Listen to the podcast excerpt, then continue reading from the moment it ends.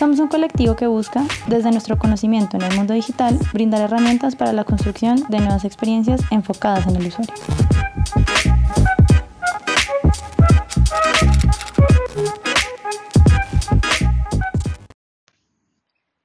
Hola, soy Michelle Ocer, ingeniero industrial con experiencia en creación de estrategias para activos y plataformas digitales.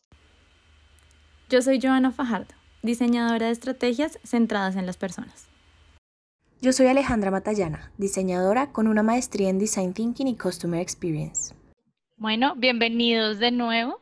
En esta ocasión queremos hablar con ustedes sobre cómo identificar en qué momento de la transformación digital estoy. Ya hablamos de cómo funciona el ecosistema digital y el mundo digital, hablamos de la digitalización y cuáles son como esas maneras de lograrla.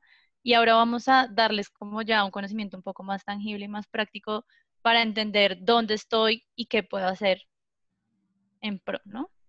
Sí, la idea es que podamos ya como identificar en qué momento estamos, entonces aquí ya es como preguntarnos. Ya hemos hablado mucho de cómo es todo el ecosistema, eh, hemos hablado de, digamos, de cuáles son los roles y diferentes tipos de, tecnología, cómo me voy digitalizando, etc. Ahora queremos es como que nos cuestionemos, que empecemos a preguntarnos... Más, más reflexivo. Sí, exacto. Más reflexivo, sí. Para que empecemos ya a, poner en marcha como ese tema de, la estrategia que, que, miraremos más adelante. Entonces, para comenzar, ¿qué es lo que primero que quisiéramos como preguntarnos? Es dónde nos encontramos en, en este momento de transformación digital y todo lo que estamos viviendo hoy en mundo. Y tenemos por un lado esas compañías que están tratando de, ingresar, que ya se dieron cuenta que el mundo digital es importante para poder sobrevivir y que realmente puedan mejorar sus ventas o disminuir sus costos, etc. Y son aquellas que ya están experimentando con diferentes tipos de tecnologías. Entonces, están revisando softwares, empresas diferentes que entregan todo tipo de experiencias y que yo al final con esto puedo empezar a pensar en crear una experiencia única para ese cliente. Un ejemplo claro son unas nuevas constructoras inmobiliarias, en donde a través de realidad virtual tú llegas a comprar un apartamento, llegas a la inmobiliaria, a la oficina y te dicen, claro, ¿cuál es el proyecto que más le interesa? Este. Y ellos te ponen las gafas de realidad virtual y tú ahí puedes navegar a través de la vista que tendrías en ese apartamento lo puedes hacer por piso, puedes revisarlo por los diferentes digamos que espacios que tiene el, el, diferente apartamento y también por los diferentes tamaños que hay ahí. Entonces, ese es algo chévere que ha venido eh, eh, empezando a implementarse en esta, en esta industria y pues eh, es algo que muy posiblemente en el futuro vamos a poder ver en realidad aumentada presente, yo me imagino, como todo el proyecto y que lo, así como vemos en, en las series, que podamos realmente como moverlo y abrirlo y, digamos que allá es donde uno esperaría que llegue para que yo pueda vivir aquí hoy en día una compra de un apartamento que si no está en la, yo en la ciudad podría ir sin problema, pero un proyecto que yo quiero afuera de la ciudad o en otra ciudad, pues es mucho más asequible que, que viajar. Entonces, esos son ese tipo de, experiencias que hoy en día está empezando a revisarse eh, en estas compañías.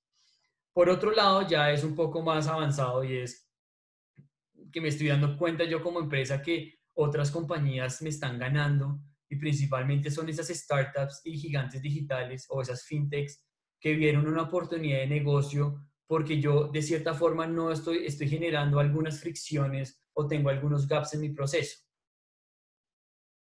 Ejemplos como fintechs que se enfocan puntualmente en entregar un crédito o en abrir cuentas para hacer, o, temas de pagos, pues son temas, digamos, son, son soluciones que hoy en día están generando mucho valor.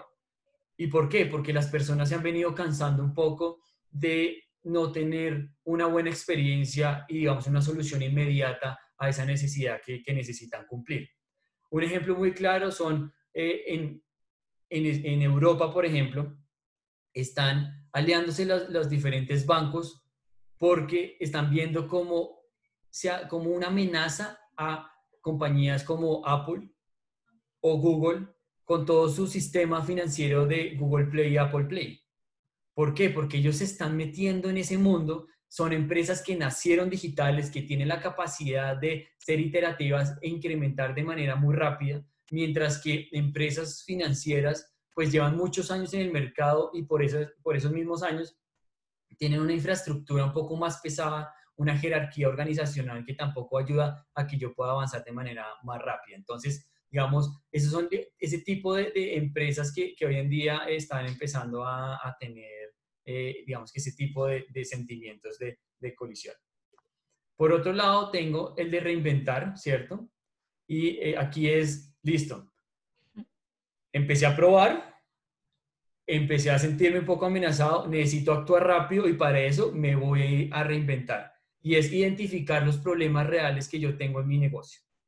O sea, esos gaps por los cuales nació la fintech, pues yo los tengo que empezar a cubrir para que esa fintech no me, digamos, no me genere una, una amenaza. O por otro lado, yo puedo sumar a esa fintech para que mejore el proceso. Entonces, no siempre es sentirme amenazado yo hacer todo, no.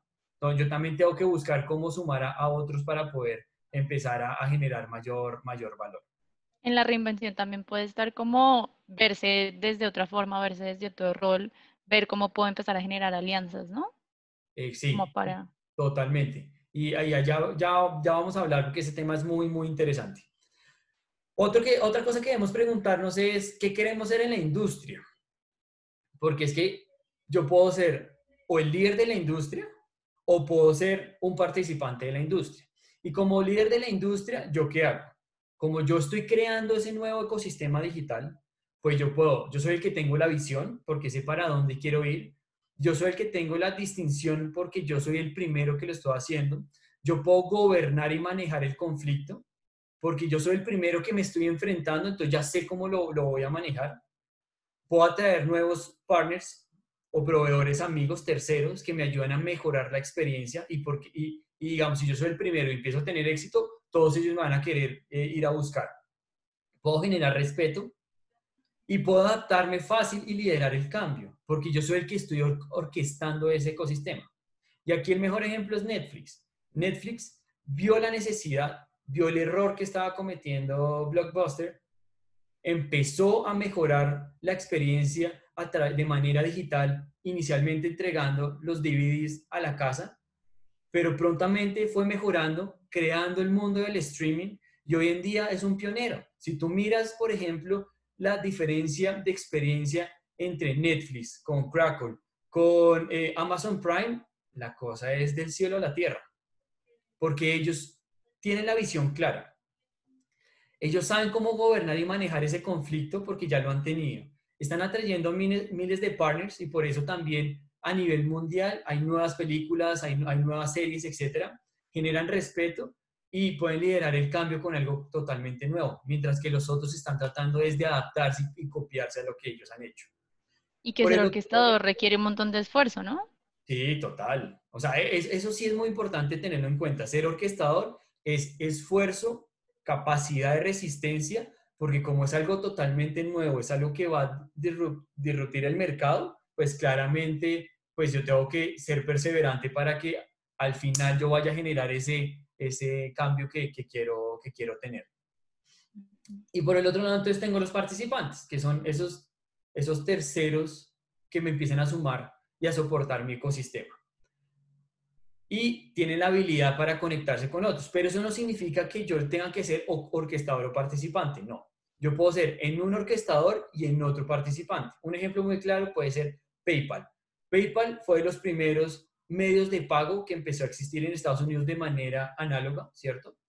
Pero después fue metiéndose al mundo digital como líder de ese, de ese, de ese medio de pagos, pero también es participante, o sea, el líder es orquestador en ese mundo de pagos, pero es... En esa categoría.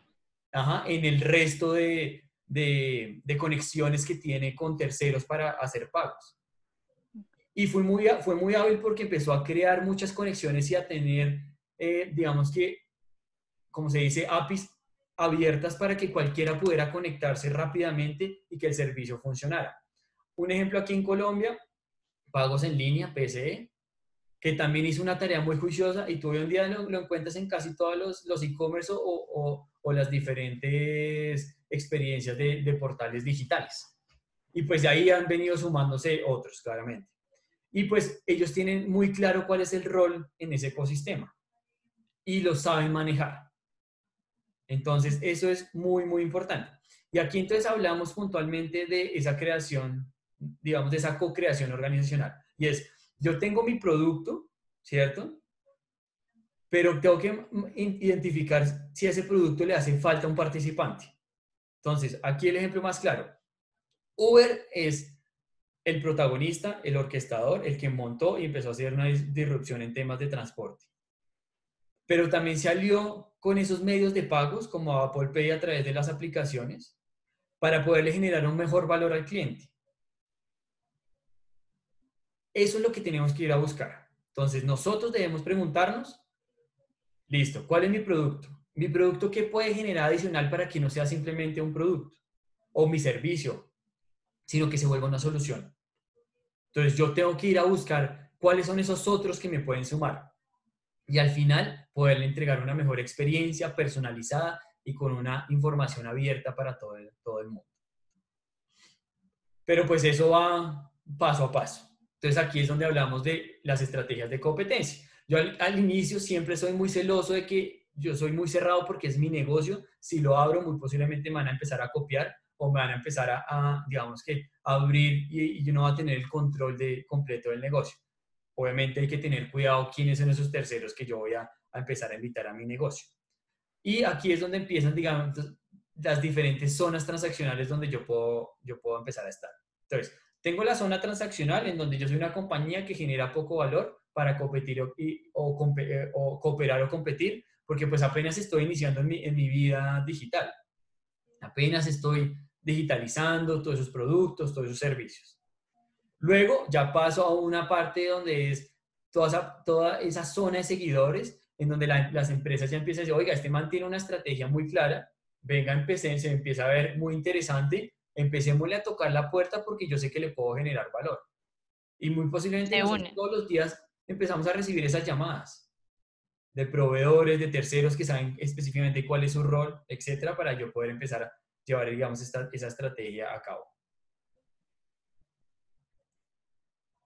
sigue la zona líder y ya es esa zona donde yo estoy liderando esa transformación, me puse las pilas, ya empiezo a decir, oiga, es que yo soy el primero que hice esto, yo tengo esta experiencia y ahí es donde ya empieza a generar un valor mucho más grande las alianzas, el negocio se empieza a ver mucho más, eh, digamos, el apetito por los proveedores ya empieza a ser mucho, mucho, mucho más grande y es donde yo empiezo a decir, listo, este me sirve, este no, este me sirve, este no, y, los que me sirven los llamo a que se monten eh, al bus. Y ya llego a a, a un, momento de maduración en donde ya la compañía, digamos que es constante con otros y genera valor a cualquier nivel. Entonces yo ya estoy en un momento en donde tanto yo genero valor para mis, digamos, mis partners, como ellos me están generando valor. Al principio, como dijimos, zona transaccional, yo estoy apenas comenzando, dando mis, mis pinitos, ahí es donde podemos relacionarnos muy posiblemente con, con eh, eh, ese descubrimiento de nuevas tecnologías. Después me voy dando cuenta que las tecnologías que empezó a implementar empiezan a funcionar, me veo un poco como amenazado, entonces tengo que apurarme, entonces empiezo ahí a hacer como tener seguidores, después ya un líder porque me ven y hasta que ya llegue a este punto en donde yo ya estoy generando valor a todo nivel. Entonces lo que les digo, ya estoy en esa zona en donde yo genero mayor valor para mí y genero mayor, mayor valor, los, genero mayor valor para, para los, las alianzas y las alianzas me generan mayor, mayor valor a mí. Eso es, em, digamos que es muy importante hacernos esas preguntas, es muy importante que tengamos claro cómo queremos empezar a arrancar. No es mal que empecemos con algunas tecnologías, lo importante es que identifiquemos cuáles son esas tecnologías que me van a generar valor para que yo no compre algo que después muy posiblemente tenga que cambiar. Identifique quiénes son los que me están amenazando, me reinvente, tome el rol que yo quiera tomar. Lo que les digo, puedo yo ser el orquestador en unos, participante en otros, no importa, lo importante es que tenga claro cuál es mi rol en, en ese ecosistema y empiece a navegar por las diferentes zonas hasta que yo llegue a esa zona de maduración que es la co-creación. en donde todos me generan valor y yo les genero valor a todos. Eso es lo más importante. Ok, nos dejaste varios puntos como para pensar, porque esto es súper reflexivo, entender dónde estoy, cuál es mi posición, cómo quiero participar en ese ecosistema y cuáles las apuestas que tengo que hacer si quiero entrar con este rol, ¿no? Y saber que, como en toda estrategia, hay que saber en qué momento me alío, en qué momento busco un proveedor, en qué momento estoy yo solo, y cómo encontrar ese momento y posición en el que me encuentro como compañía. Exactamente, así es. Bueno, esperamos que esto apoye y acompañe a todas las personas que están en este proceso de transformación digital así estén en el comienzo o ya estén un poco más avanzados, les dé luces sobre cómo moverse en el mundo digital. Esa es la idea. Y pues aquí estamos abiertos para cualquier duda o pregunta que tengan todos. Buenísimo. Muchísimas gracias. A ti, Joa. Gracias por conectarte con nosotros. Te invitamos a que nos sigas en LinkedIn, YouTube e Instagram para seguir aprendiendo de la mano de personas expertas.